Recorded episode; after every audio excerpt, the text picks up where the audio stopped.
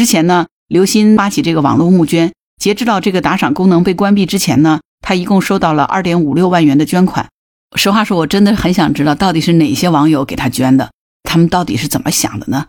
我很想问问你们，敢实名吗？你好，我是木兰，欢迎收听订阅当户知。二零二二年的十二月三十号，青岛中院判决了江歌妈妈和刘鑫的二审案。根据法院的判决，刘鑫应该向江歌妈妈支付近七十万元的赔偿款。结果没想到，前两天刘鑫在微博上又闹幺蛾子了，他竟然发起了网络募捐，向网友募捐用于赔偿江歌妈妈。真的是哈，见过不要脸的，没见过这么不要脸的，你说是吧？没想到这条微博发出来之后，竟然真的有奇葩的网友给他捐款。这件事儿又在网上掀起了轩然大波，哈，大家都觉得刘鑫这样的做法实在是太无耻了，竟然还有一些奇葩的网友在这边推波助澜。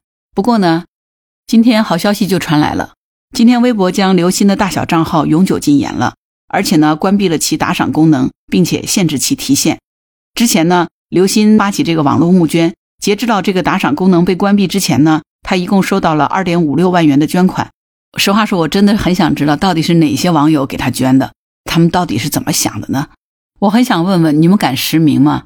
而且，呃，江歌妈妈的代理律师黄乐平表示呢，根据法律的规定，刘鑫应当在一月九号之前（含一月九号）哈完成整个赔偿，否则呢，江歌妈妈可以在一月十号起两年内向一审的法院提起强制执行申请。江歌妈妈也表示呢，如果刘鑫不按时履行这个赔偿，将马上申请强制执行。所有得到的赔偿款呢，将捐给失学女童，并且将继续起诉涉嫌侮辱、诽谤江歌的人。应该说，江哥去世六年了，这个事情纷纷扰扰，我们真的透过这件事看尽了人性的善和恶。哈，本来我在今年元旦的时候呢，就已经做了一期江歌妈妈和刘鑫的这个案子的事情。本来呢，我想着这件事儿已经告一段落了，可以放一放了。没想到刘鑫这条募捐的微博一出，真的是让人。没有办法无视他，这事儿还真的是不能放一放，所以我想给你看一看刘鑫那条微博到底写点啥。其实我们回望这几年来江歌案种种的纠缠，真的，你能够感受到的是江哥妈妈那种无尽的绝望和刘鑫他这种完全没有任何道德底线的塑造的所谓的无辜的自我哈。刘鑫当然现在他改名了，叫刘暖曦。其实我觉得没有用，你改什么名都改变不了，你就是刘鑫，操控舆论。不服从判决，再到进行募捐赔偿款，其实每一步都是在挑战道德的底线，试图用这种剑走偏锋的方式巧取豪夺。刘鑫没有拿起利器去伤人，江哥也不是死在他的刀下，但是他却处处将江哥的妈妈逼上了绝路。六年来，想想江哥妈妈作为一个母亲，无数次要去揭开自己痛失爱女的伤疤，无数次的翻腾这种绝望的漩涡，再回头看看这个刘鑫，当然啊，他现在的名字叫刘暖曦。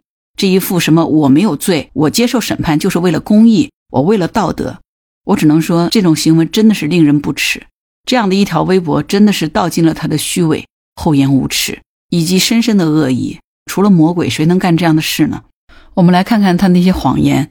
他说：“该我自己承担的，我一定承担。”那你本来承担的法律责任，转眼就在微博发起了募捐。该你承担的这些罪责，为什么你想着要由网友来买单呢？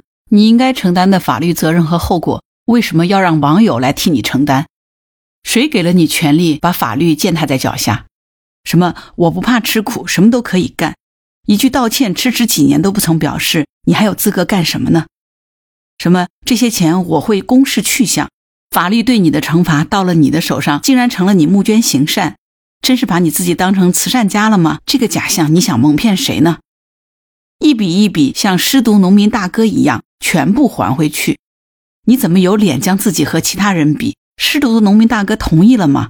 你有什么资格跟他们比？这样子试图钻法律的空子，偷奸耍滑，踩踏道德的底线，还用道德绑架别人，你只是在为自己的错误讨价还价。我只能说，作为刘鑫，你只是接受过教育，你并没有真的受过教化。你也许理解了理论知识，但是如何做人却远远不够。试图利用网络来淡化、美化你自己的无耻行为，只能说这是令人作呕的。最终你也不会天随人愿。我觉得在这儿有一句话就特别的应景：正义也许会迟到，但一定会到。这次正义来的还挺快。好了，我是木兰。关于这件事儿，你有什么想法？欢迎在评论区给我留言。如果你喜欢我的节目，欢迎订阅当户知。如果你喜欢木兰，也可以加入木兰之家听友会，请到那个人人都能发布朋友圈的绿色平台，输入木兰的全拼下划线七八九就可以找到我了。好啦，今天就到这儿，我是木兰，拜拜。